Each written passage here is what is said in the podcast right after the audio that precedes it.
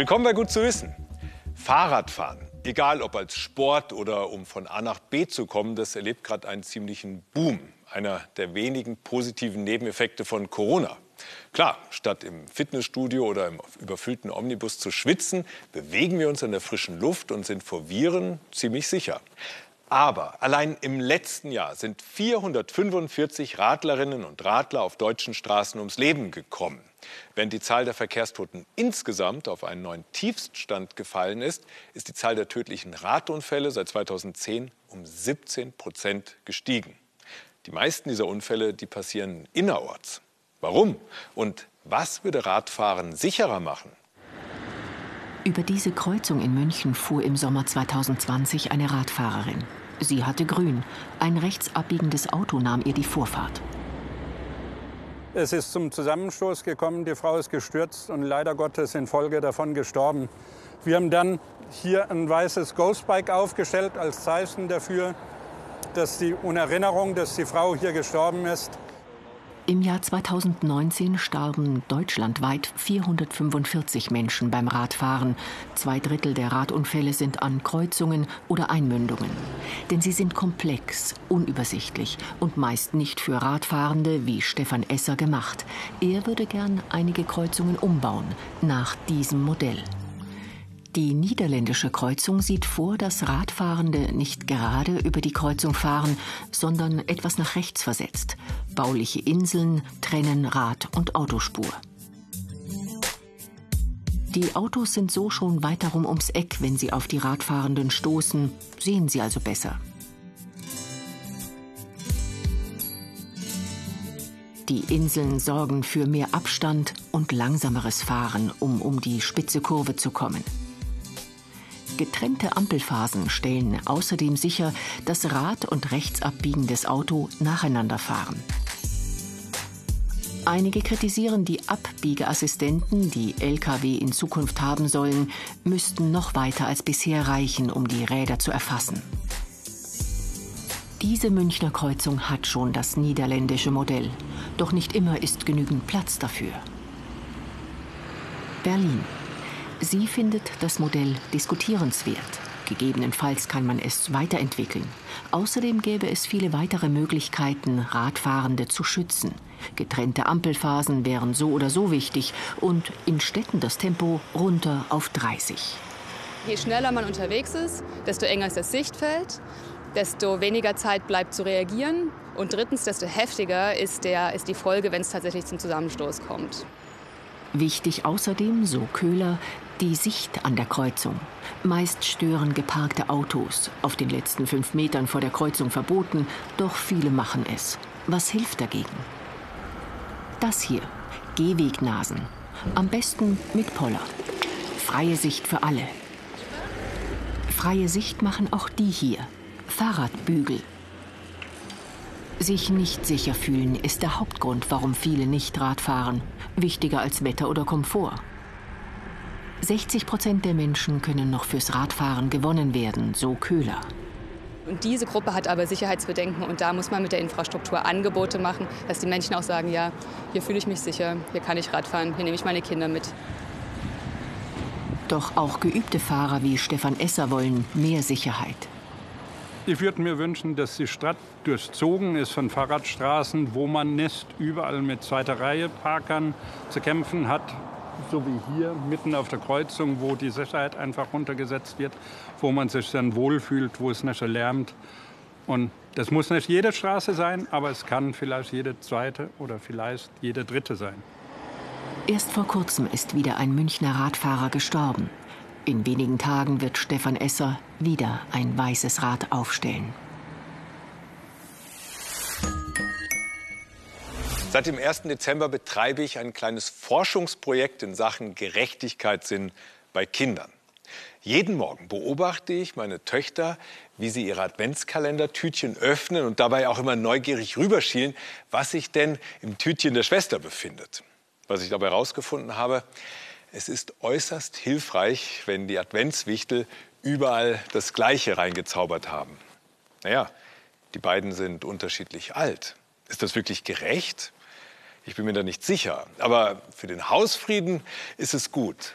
Die Frage, was wir Menschen als gerecht empfinden, die ist gar nicht so leicht zu beantworten.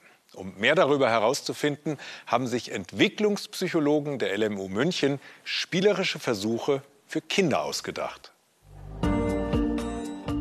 Drei Kinder treten heute an zu einem Experiment. Valerie, Alex und Josi. Denn diese Forscherinnen von der LMU München wollen herausfinden, wie teilen kleine Kinder und wie verändert sich ihr Verhalten beim Teilen, wenn die Kinder älter werden. Kinder sehen die Welt nämlich anders als wir Erwachsene. Ihre Entscheidungen fußen auf ganz anderen Überlegungen als unsere. Mit etwa zwei Jahren fangen die meisten Kinder an, mit anderen zu teilen. Aber warum? Abgeben ist schließlich schwer. Was ist für kleine Kinder wichtig, wenn sie teilen? Nach welchen Kriterien entscheiden sie? Wie sich der Gerechtigkeitssinn bei Kindern entwickelt, darüber ist bisher erstaunlich wenig bekannt. Heute ist die Kleinste als Erste dran. Josi ist drei Jahre alt. Okay. Also, Josi, wir spielen jetzt ein Spiel zusammen, okay? Schau mal. Das hier, das ist die Martha und das ist die Tina. Josi soll jetzt die Sticker zwischen den beiden Papiermädchen aufteilen, so wie sie möchte.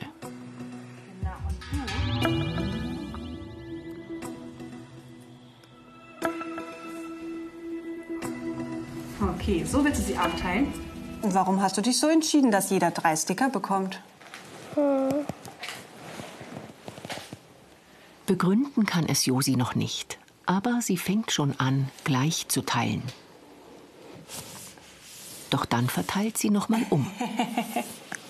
Ich bekomme auch noch zwei. Und du bekommst auch noch einen. Okay, super. Kinder bis etwa drei Jahre haben oft ihre eigenen Gründe, warum sie dem einen mehr und dem anderen weniger geben. Weil einer so hübsch aussieht vielleicht. Oder weil er ein so schönes Haus hat. Oder weil jemand so süß guckt. Zwei- bis dreijährige teilen beliebig. Alex ist schon vier. Was meinst du, wie willst du es machen? Auch er verteilt die Sticker gleich, ohne zu zögern. Und warum willst du die so aufteilen? Weil es dann sind genau drei, dann sind da drei und da drei. Lena Söldner ist nicht überrascht. Drei hat und der Max hat dann drei. In dem Alter haben die Kinder schon einen ganz guten Sinn für Gerechtigkeit und versuchen dann auch wirklich ganz genau zu teilen, dass wirklich jeder gleich viel bekommt. Also eine faire Verteilung. Jetzt kommt das nächste Experiment. Maria Mammen will wissen, ab wann Kinder beim Teilen berücksichtigen, ob jemand bedürftig ist. Hallo, ich bin der Nico. Und wer bist du? Äh, der Alex, hallo. Hallo. Alex soll jetzt zuschauen, wie die Puppe Nico Sticker zwischen zwei Kindern verteilt. Anton. Und das hier, das ist der Emil. Und das hier, das ist Antons Sticker-Album. Ne? Der hat schon ganz schön viele Sticker. Das ist Emils Sticker-Album. Der hat nur ein paar Sticker. Die Puppe Nico gibt dem armen Kind nur einen Sticker und dem reichen Kind gibt sie vier.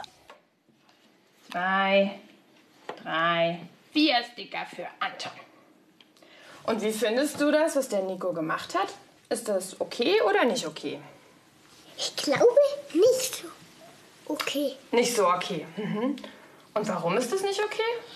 weil der hat nur einen Sticker bekommen und der hat vier bekommen. Gerecht war diese Aufteilung nicht. Das ist Alex klar. Aber ob die Bedürftigkeit des armen Kindes eine Rolle gespielt hat, ist schwer zu sagen. Jetzt ist Valerie dran. Sie ist schon sechs Jahre alt. Bei Valerie heißt die Puppe jetzt Nina. Und wieder gibt sie dem reichen Kind mehr Sticker als dem armen.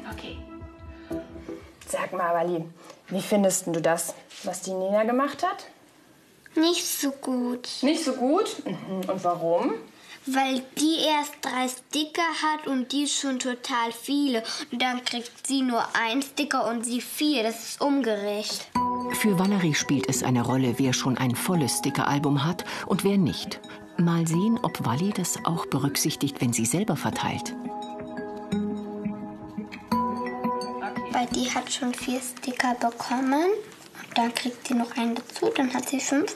Die hat einen Sticker bekommen, kriegt vier dazu, dann haben die beide fünf und es gibt gar keinen Streit.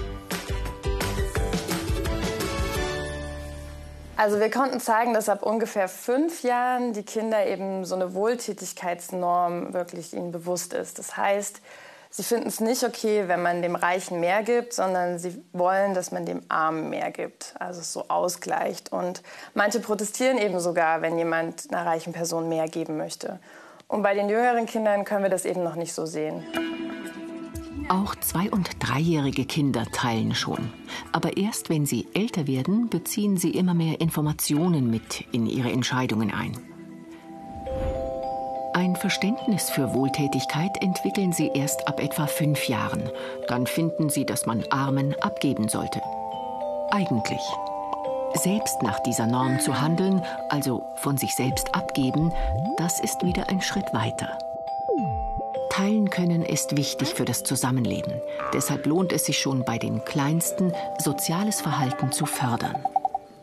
Zum Beispiel, wenn Sie im Haushalt mal helfen wollen, selbst wenn die Hilfe nicht wirklich gebraucht oder in dem Sinne wertvoll ist, kann man trotzdem sagen, toll, dass du hier mithilfst, abzuspülen oder den Tisch zu decken. Ähm, und eben auch beim Teilen, da kann man den Kindern zusätzlich auch noch zeigen, was passiert, wenn man sich nicht prosozial verhält. Also zum Beispiel zu sagen, wenn das Kind, äh, wenn du dem die Gummitierchen nicht abgibst, dann ist das andere Kind eben traurig. Also das hilft Kindern durchaus, diese komplexen sozialen Interaktionen besser zu verstehen und dann eben mit dem Alter auch andere Entscheidungen zu treffen. Den drei Kindern von heute hat das Teilen jedenfalls Spaß gemacht. Kann ich noch mal eine Runde spielen?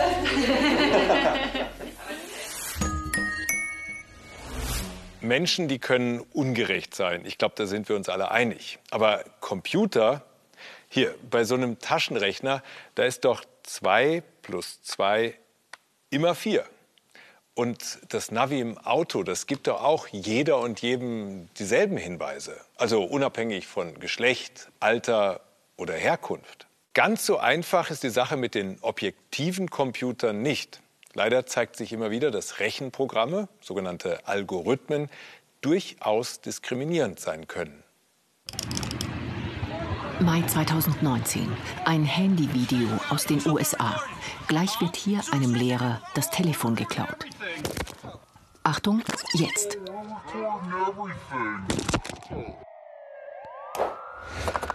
Michael Oliver war dafür im Knast. Dabei hatte er nichts damit zu tun. I was I was nervous. I was shit, scared for my life for real. Because I know it's, it's people that's going to jail for stuff that they really didn't do. Er sieht ganz anders aus als der echte Täter. Michael hat die Arme voller Tattoos, der Täter nicht. Aber wie war die Polizei dann auf ihn gekommen? Der Lehrer zeigt den Diebstahl an. Von ihm bekommen die Ermittler das Video. Sie machen einen Screenshot vom Täter und jagen ihn durch einen Gesichtserkennungsalgorithmus. Rauskommt Michael, obwohl er mit der Sache überhaupt nichts zu tun hat. Nur kurz, weil wir uns jetzt hauptsächlich mit Bilderkennungsalgorithmen beschäftigen. Algorithmen gibt es überall. Sie machen zum Beispiel Siri immer schlauer und das Navi immer präziser. Arriving at destination. Für Robert spielen Algorithmen eine wichtige Rolle. Heute analysiert ein Algorithmus, ob sich seine Krankheit verschlimmert hat. 2017 hat er die Diagnose bekommen, Multiple Sklerose. Die Autoimmunerkrankung ist nicht heilbar. Die richtige Therapie kann den Verlauf höchstens bremsen. Sie bekommen ja heute wieder ein Schädel-MRT bei uns. Sie kennen das Ganze schon. Einmal im Jahr checken die Ärzte im Uniklinikum Essen, ob die Krankheit schlimmer wird. Die Bilder aus dem MRT werden hier inzwischen nicht nur vom Arzt untersucht, sondern auch von einem Algorithmus. Der erkennt auf den Scans die Anzahl von MS-Plaques. Das sind diese weißen Dinger hier. Kleine Läsionen, also entzündete Stellen im Gehirn. Diese Entzündungen sorgen dafür, dass MS-Patienten zum Beispiel nicht mehr sprechen können. Entscheidend ist, wie viele dieser MS-Plaques Robert im Gehirn hat. Wenn der Arzt neue entdeckt, würde das bedeuten, dass die Krankheit seit der letzten Untersuchung schlimmer geworden ist. Es ist so ein bisschen wie die Nadel im Heuhaufen suchen. Und da kann man sehr, sehr schnell auch Fehler machen, einzelne Plaques übersehen. Und ähm, gerade bei solchen Aufgaben kann es natürlich sehr, sehr gut so eine Software helfen, Fehler zu vermeiden. Der Algorithmus ist schnell und präzise. Immer, ich bin froh, dass die Technik zur Verfügung steht. In einer Stunde weiß Robert endlich Bescheid, ob neue Plugs dazugekommen sind. Ein Algorithmus ist erstmal nur ein Computerprogramm, das eine Liste an Anweisungen für den Computer ausführt, also eine Art Rezept. Sagen wir, wir wollen jetzt einem Programm beibringen, auf einem Bild eine Kuh zu erkennen. Dazu muss das Programm die Form analysieren, die Farbe und die Musterung. Und so kann man dann Schritt für Schritt eine Art Kuh-Erkennungssoftware programmieren. Das Problem ist, damit kann man keinen Elch erkennen. Dafür müsste man noch mal von vorne anfangen und alles neu programmieren. Ja, und an dieser Stelle kommt jetzt das sogenannte Machine Learning ins Spiel, das Maschinenlernen. Das Programm lernt selbstständig. Und genau das macht moderne Algorithmen so mächtig. Ali Nikrang und sein Team haben so einen Bilderkennungsalgorithmus programmiert. Er kann Objekte erkennen. Die Bildschirme hinter ihm visualisieren, wie das Programm lernt. Vor diese Kamera wird ein Objekt gestellt. Das Kamerabild kommt hier links rein und auf der ganz rechten Seite spuckt der Algorithmus eine Wahrscheinlichkeit aus, was das für ein Tier ist. Dazwischen passieren verrückte Sachen. Wir haben hier im Hintergrund ein, sogenannte, äh, ein sogenanntes Convolutional Neural Network. Das ist äh, sozusagen die Technologie, die überall zum Einsatz kommt, wenn es darum geht, die visuelle Umgebung wahrzunehmen. Die Installation hinter mir, die wurde mit einer Million Bildern trainiert. Das sind alltägliche Objekte aus der Welt, wie zum Beispiel Elefanten, Katzen, Fahrräder, Autos. Mit diesen Bildern wurde der Algorithmus trainiert. Wie genau er daraus lernt, weiß nicht mal der Programmierer. Machine Learning eben. Wenn dieser Algorithmus mal einen Fehler macht, dann ist das nicht so schlimm. Wenn er aber darüber entscheidet, ob jemand in den Knast muss, dann schon. Das Problem, einen guten, fairen Algorithmus zu programmieren, ist ganz schön schwer. Auf diese vier Punkte kommt es dabei an. Erstens die Daten. Sie sind eigentlich das Wichtigste. Warum zeigt uns Ali Nikrang an einem System, mit dem man sein Gesicht verändern kann? Wir konnten äh, meine Haarfarbe verändern, wir konnten mich älter machen, jünger machen. Alle diese Eigenschaften, die wir eben mit einem Gesicht in Verbindung bringen. Und man kann sich attraktiver machen. Als Wissenschaftler das bei Barack Obama versucht haben, kam das raus. Bei anderen Promis dasselbe. Trainiert wurde der Algorithmus mit 30.000 Bildern von Hollywood-Stars.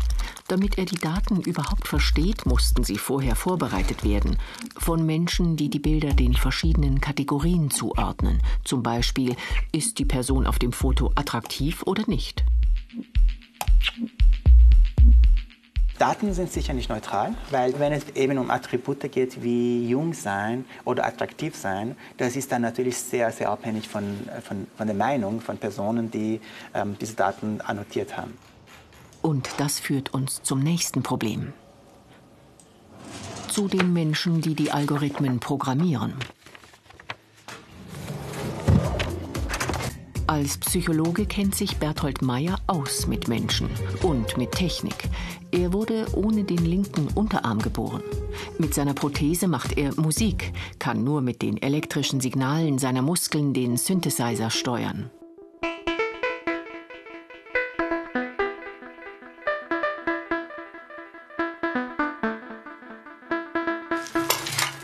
Obwohl Technologie für sein Leben so wichtig ist, will er nicht, dass Algorithmen immer mehr Entscheidungen treffen. Zumindest so, wie sie heute sind. Die Menschen, die die Algorithmen entwickeln, sind natürlich auch kein Spiegelbild der Gesellschaft. Das sind natürlich im Wesentlichen Menschen, die Informatik studiert haben. Das sind überproportional viele Männer und das sind natürlich auch weniger häufig Angehörige von gesellschaftlichen Minderheiten oder unterrepräsentierten Gruppen. Dass Algorithmen Minderheiten diskriminieren, passiert immer wieder. Und manchmal weiß niemand, warum. Denn das ist das nächste Problem. Nachvollziehbarkeit. Schon heute treffen Algorithmen Entscheidungen oder beeinflussen sie zumindest. Wie die überhaupt zustande kommen, wissen selbst die Entwicklerinnen und Entwickler nicht immer. Was zwischen Input und Output passiert, ist ein ziemliches Rätsel. Das Modell für Objekterkennung hat 65 Millionen Parameter. Es gibt Modelle mittlerweile, die über 100 Milliarden Parameter haben. Ja, für Text generieren zum Beispiel. Ja? Und es ist natürlich nicht möglich, dass man jetzt äh, weiß, der Beitrag von diesem einen Neuron äh, hat dazu geführt, dass äh, jetzt diese Entscheidung getroffen ist. Was genau sie machen, das ist unmöglich zu sagen. An der Klinik in Essen haben sie dafür bei der Untersuchung von MS-Kranken eine Lösung gefunden. Zur Erinnerung. Der Algorithmus zählt, wie viele neue Läsionen seit der letzten Untersuchung dazugekommen sind.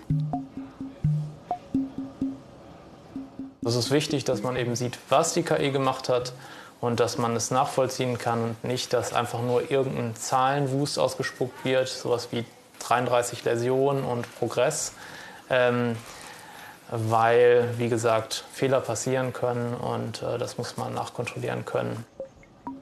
Der Algorithmus markiert die Läsionen farblich. Die neuen rot, die alten blau. Ein Arzt schaut sich das dann nochmal an. Johannes Haubold bringt Robert jetzt zum Neurologen. Gleich wird er wissen, ob seine Krankheit schlimmer geworden ist.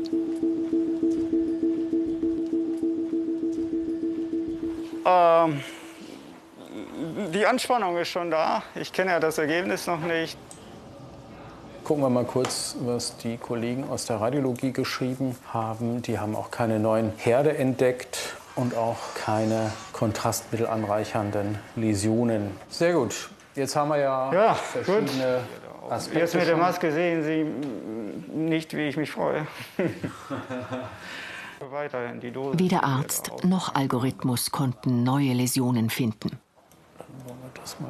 Ich glaube, dass bei anderen Patienten äh, mit dieser Technik es sich schneller auch feststellen lässt, eindeutiger sich feststellen lässt und dass dann die Diagnosen auch besser dann dementsprechend auch gestellt werden könnten.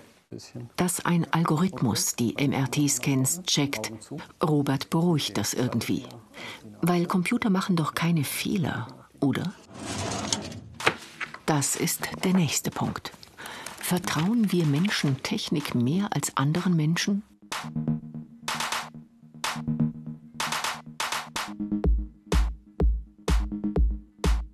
wir können nur relativ langsam laufen. Deswegen haben wir irgendwann das Rad erfunden, um damit Fahrzeuge zu bauen, die irgendwie ne, sich, sich über weitere Strecken schneller äh, bewegen können. So, das heißt, prinzipiell ist unsere Erfahrung, dass Technologie dem Menschen ermöglicht, über das hinauszugehen, was der Mensch eigentlich aufgrund seiner biologischen Voraussetzungen kann. Und deswegen halten wir technische Entscheidungen für kompetenter, für objektiver, für besser. Bei Michael wurde genau das zum Problem. Er wurde verhaftet, weil die Polizisten dem Gesichtserkennungsalgorithmus blind vertraut haben. Obwohl er eindeutig nicht der Täter auf dem Video war, saß Michael fast drei Tage lang im Knast. Frei kommt er nur gegen 1000 Dollar Kaution. Obwohl das Gericht die Anklage später fallen lässt, wird seine noch laufende Bewährung um ein Jahr verlängert und er verliert sogar seinen Job. I was going to court every two weeks, every you know what I'm saying? So it added up, and they they they let me go. Michael und sein Anwalt klagen. Sie fordern Schadensersatz und wollen erreichen, dass Gesichtserkennung bei der Polizei entweder anders eingesetzt oder komplett verboten wird. Ausgang offen. Zeit für ein Fazit. Machen Algorithmen unser Leben besser und fairer? Es hat mit dem Einsatzbereich natürlich zu tun. Die Technologie äh, an sich ist ja neutral. Also die Technologie an sich äh, gibt uns natürlich viel Macht, ja, viel Freiheit, dass wir Sachen machen können, die wir vor ein paar Jahren äh, nicht machen könnten. Allerdings natürlich, es kann auch missbraucht werden. Ja. Gute Daten, diverse Entwicklerteams und eine gesunde Skepsis gegenüber der Technik. Darauf wird es in Zukunft ankommen. Die Weihnachtszeit, die wird für uns alle dieses Jahr ein wenig anders. Klar, die Ausgangs- und Kontaktbeschränkungen, die tragen jetzt nicht gerade dazu bei, in festliche Stimmung zu kommen. Was mir da manchmal hilft, ein Licht anzünden und tief durchatmen. Ja, irgendwie beruhigt mich so ein Kerzenlicht. Und im Licht der Kerze, da steckt auch jede Menge Magie. Und das zeigt uns jetzt mein Kollege Philipp.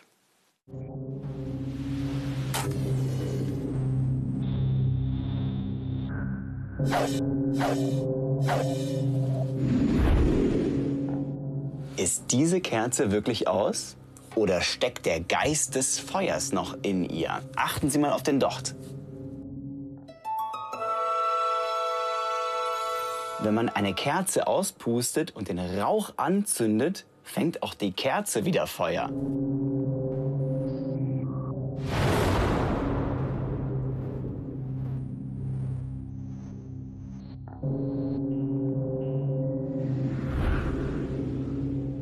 Warum ist das so? Und klappt das auch in groß? Zum Beispiel mit einem richtigen Lagerfeuer. Mal gucken, ob ich hier den Rauch auch anzünden kann. Na? Okay, vielleicht mit einem anderen Stück.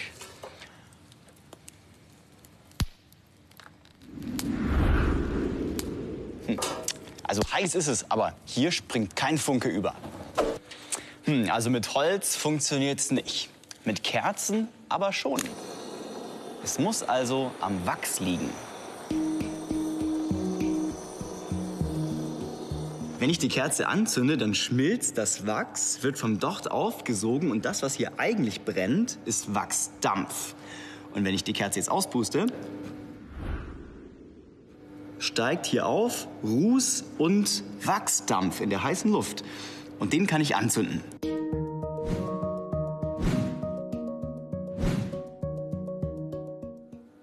Diese Schwade aus Wachsdampf ist im Prinzip wie eine Lunte, die dann runterbrennt und die Flamme wieder in Gang setzt.